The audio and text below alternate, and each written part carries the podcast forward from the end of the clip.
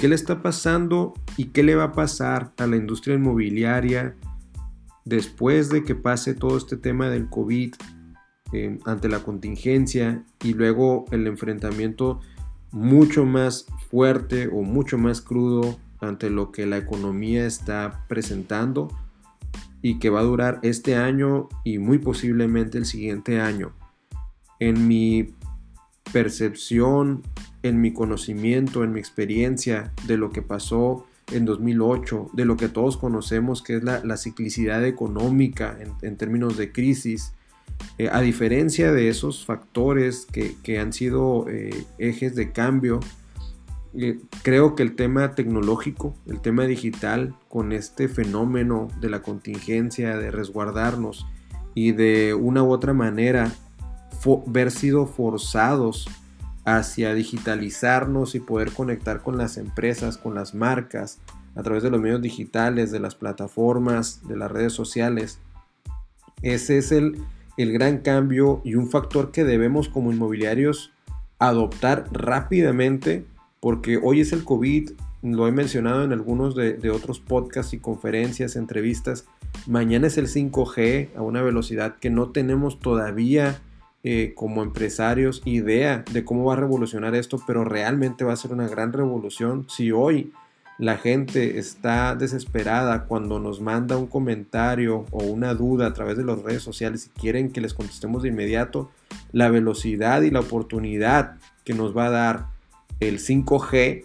eh, va a ser eh, radical en cómo estamos comunicándonos hoy con los clientes y qué otras plataformas digitales y herramientas eh, en, en, estas redes sociales nos van a estar otorgando o ofreciendo para que podamos conectar mejor, más rápidamente y más sistemáticamente con los clientes. Entonces, ¿qué está pasando? bueno, estamos entrando en una zona desconocida, voy a entrecomillarlo así, porque estábamos todavía muy acostumbrados, aunque las redes sociales y tienen, tienen todavía muchos años atrás, la mayor parte de las eh, vivenderas, de los inmobiliarios, seguíamos en esta parte de tener un punto de venta muy padre, de tener una casa modelo terminada, una casa muestra terminada, un gran acceso, un recorrido del banquero que, se utiliza mucho en, este, en el argot inmobiliario, en donde buscábamos que tuviera el prospecto, más que, el, más que la persona que está viviendo el prospecto pueda ver la experiencia a través de una casa modelo, una casa muestra y se paren en un punto de venta. Hoy, ¿qué está pasando? Pues la gente no está saliendo, por lo tanto muchos de los vendedores no están saliendo a prospectar. Hay algunas guardias que alcanzo a ver con algunas empresas que, hacen los vendedores para recibir a, aquellas personas que se atrevan a salir de su casa ante la contingencia eh, para poder ir a visitar un punto de venta. Hoy el tema de los, de los recorridos 360, los recorridos virtuales, los, las entrevistas en línea, la, toda la exposición de catálogos digitales sobre las características técnicas de la vivienda, las características financieras que otorga una u otra desarrolladora, tomar una relevancia que a muchos nos tomaron desapercibidos y esto de una u otra manera sí vino a afectar y a lo mejor no un marzo, pero sí un, un abril y más enfáticamente un mayo de 2020 porque aquí ya nos enfrentamos con un, con un cliente, un usuario que está muy expectante de lo que estoy yo capaz de ofrecer en línea, en digital, para poder conectar con las marcas en, en estas plataformas y a través de esos aplicativos digitales que no estoy preparado. Aquellas empresas que se han preparado y por otro lado que se han atrevido a intentar equivocarse, intentar equivocarse y no esperar hasta a que esté esto 100% terminado, son las que más ventaja han eh, tomado por encima de aquellas que están esperando tener una plataforma que seguramente va a terminar de hacerse a finales de mayo, cuando esto empiece, a, empiece lentamente a retomar un ritmo y se encuentren ante una oportunidad que ya muchas de sus competidores aplicaron. Seguramente mal, más o menos, en, en una forma tal vez precaria, sin embargo ya conectaron con este gran porcentaje de usuarios que se incrementó en su conectividad diaria por, por el simple hecho de estar encerrado o estar resguardado en casa. Entonces, aquí hay algo que, debemos de, contemplar. Desde el punto de vista de negocio, ambas, ambos, em, ambos lados de este negocio, que son los clientes y las inmobiliarias, tienen una gran oportunidad, tenemos una gran oportunidad. Como usuario, estos meses seguramente van a ser súper relevantes ante oportunidades de descuentos, de promociones, de entrega inmediata, de, una facilidad y una atención mucho más personalizada que la que estamos acostumbrados a recibir. Y por otro lado, la inmobiliaria, en donde la misma hipotecaria, el SHF, todos estos bancos, el mismo Infonavit, el Fobiste, van a buscar incentivar la industria a través de créditos y tasas de intereses bajas para poder atraer a un mercado que tal vez no tome la decisión hoy en mayo, pero sí la va a tomar en junio, julio, agosto, porque la necesidad de vivienda ahí está, en unos segmentos más eh, urgentemente que en otros. Sin embargo, va a haber, como siempre lo hemos manejado o, contemplado en, en, este podcast, tenemos varios buyer personas, tenemos varios perfiles de cliente. El que quiere sacar su dinero del colchón y guardarlo en un patrimonio, llámese una vivienda, un departamento, ¿sí? O aquella persona que tiene en el banco un dinero y que la casa, la vivienda, el departamento le va a generar una mayor rentabilidad, un mayor retorno de inversión en el tiempo eh, a través de los intereses o las rentas que le va a generar el revender o el simple hecho de estar rentando permanentemente ese inmueble. Entonces, ambos lados tenemos que ver esa oportunidad y en este tiempo en donde difícilmente o se está complicando venir a hacer una firma de una casa, de, que la gente desembolse un dinero, porque hoy todos estamos mencionando en estos webinars que estamos escuchando, guarda tu dinero, el, flujo es prioridad, mantén tu dinero contigo porque es prioritario. Todo el mundo estamos dando ese mensaje y por lo tanto en los segmentos de mayores ingresos pues están tomando esto como una ley y se están resguardando. Aquellos que corren más riesgos o que tienen mayor visión en cuanto a la oportunidad que saben que en cada curva de crisis se da, están buscando generar esa compra y no hemos buscado como mobiliarios ese segmento que hoy sí va a poder generar una firma, una venta de una casa, una individualización que le llamamos como inmobiliarios. Entonces, en, en este eh, quiero compartir con ustedes un par de, reflexiones y poder aterrizarlos en una guía que les permita a ustedes capitalizar esto para que no se quede en una charla o en una, en una plática de, mesa, ¿no? Entonces, en primer lugar, establezcamos una, una lógica, una máxima. Estos meses son lo que yo le llamo, son meses para poder estar engordando el embudo. ¿Cuál embudo? El embudo de ventas. Y el embudo de ventas en donde si nos imaginamos en nuestra cabeza este embudo, la parte superior, que es la parte más ancha del embudo, son estos contactos y esos prospectos en donde si analizamos la gente que se conectaba todos los días antes de marzo y después de marzo, hoy en abril, ha subido más del 22% en la mayoría de las plataformas. Quiero promediarlo, seguramente varían entre una y otra, pero ha subido 20% más de las gentes que se conectaban todos los días. Estamos hablando de millones de personas que se conectan todos los días, porque es el único medio que, exterioriza nuestra presencia a través de los medios digitales. Entonces, esa conexión nos debe de ayudar a engordar esta base superior del embudo para poder ir atendiéndolos, entendiéndolos, segmentándolos, ubicando en qué fase de la toma de decisión, precalificándolos y preparándolos para cuando sea su momento y sea el momento económico que les permita aprovechar este crédito que, los bancos van a ofrecer, que el Infonavit, el SHF,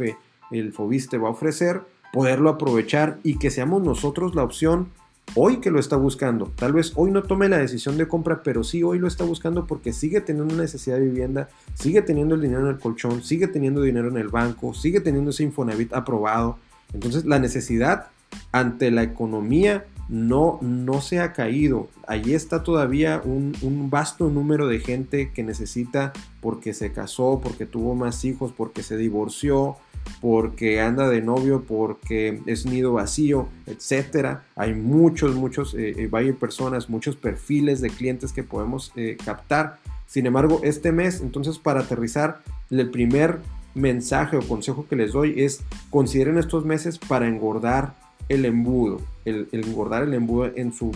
fase más alta o más ancha del embudo. Y esto es hacer inversiones interesantes, inversiones que valgan la pena en los medios digitales para poder atraer ustedes la atención y generar un contenido que realmente escuche y atraiga, escuche y conecte, escuche y atienda. Entonces, esta parte de engordar el embudo se va, se va a referir mucho a tener buena participación en los medios digitales, un, buen porcentaje de inversión publicitaria para que esto les permita a ustedes ser la opción al momento que el cliente esté listo y poder darse este tiempo que normalmente no nos damos en escucharlo, entenderlo y poder ubicar y darle una oferta de valor muy atractiva para que conecte con nosotros y a su vez genere una transacción económica con nosotros y una relación de largo plazo. Ese es el primer punto. El segundo punto es capacitemos a nuestro equipo comercial. No estamos listos como, como vendedores, como asesores inmobiliarios a utilizar los medios digitales. Estábamos preparados en que conocíamos Facebook, invitábamos a la gente a conocer el punto de venta, pero no estamos acostumbrados a generar una conexión a través de una videoconferencia con el cliente para explicarle eh, los productos eh, hipotecarios, para explicarle su crédito, para hablarle de las características, mandarle un folleto electrónico, un e-flyer, utilizar mis bases de datos. No estamos listos.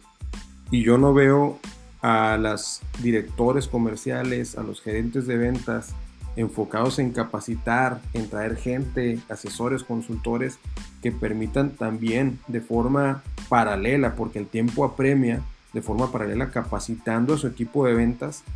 para que esté listo para atender a los usuarios, para conectar con ellos, para ser eh, mucho más empático y tener argumentos en digital porque no tienen el punto de venta, no tienen la casa modelo enfrente para poder platicar esta gran experiencia y que la gente lo sienta. Tenemos que tener capacidades o habilidades de comunicación mucho más profundas, mucho más profesionales para poder captar esa atención y hacer contenido relevante en nuestras plataformas digitales como personas, como vendedores, como asesores, amén de lo que está haciendo ya la marca por esos asesores para conectar. Entonces, ese es el segundo punto. Necesitamos capacitar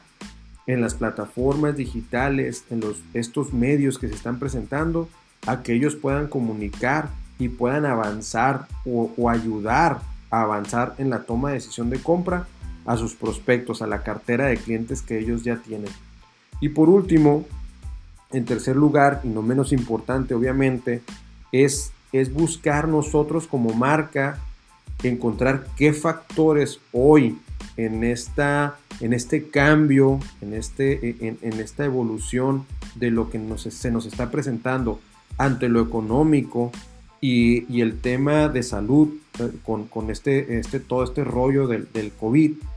cómo las personas están buscando conectar con las marcas. Esto parece algo mucho más esotérico, mucho más emocional. Sin embargo, es lo que estamos esperando. Estamos esperando que nos atiendan. No todos estamos listos, o la gran mayoría, ese, ese 98 y 2% del que menciono en mis conferencias, el 98% no está listo para comprar en este momento. Nosotros nos hemos alimentado de ese 2% que no necesita que le argumentes nada. Él ya quiere ir a comprar, ya está decidido, ya está definido, ya eligió dónde, cómo, con qué crédito. Ese es ese 2%, pero el 98%, la gran masa,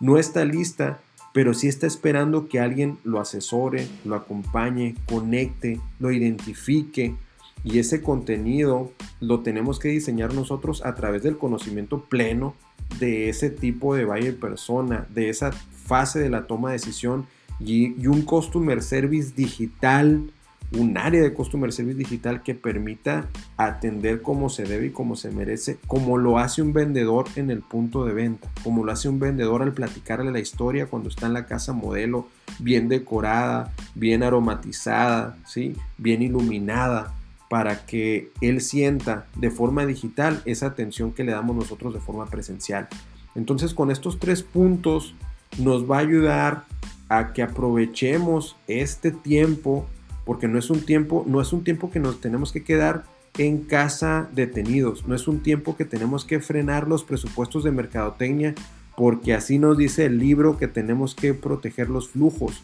Veamos los libros de los inversionistas y de los grandes visionarios ante las crisis, la oportunidad. Y nosotros como empresas necesitamos buscar la forma de tener ese flujo para invertir, porque si no se vuelve un círculo vicioso que lo único que nos va a llevar es a, retraernos como empresas y empezar a levantar la cabeza en agosto, septiembre, octubre, noviembre de 2020, si bien nos va, cuando las empresas que realmente olieron la oportunidad tomaron en cuenta esto que les estoy platicando yo en este podcast para poder conectar y aprovechar este tiempo en donde tal vez ellos en junio, julio, agosto puedan estar capitalizando el esfuerzo que están haciendo en marzo, abril y mayo. Entonces, no nos vayamos a quedar atrás porque ese círculo vicioso lo único que nos va a hacer es que nos empecemos a recuperar a finales de año 2020, inicios de 2021. Y las crisis así se van a estar comportando. Tal vez no vaya a haber crisis económicas, pero sí crisis en la fase de comunicación, sí crisis en la madurez que tenemos en esta transformación digital de las empresas,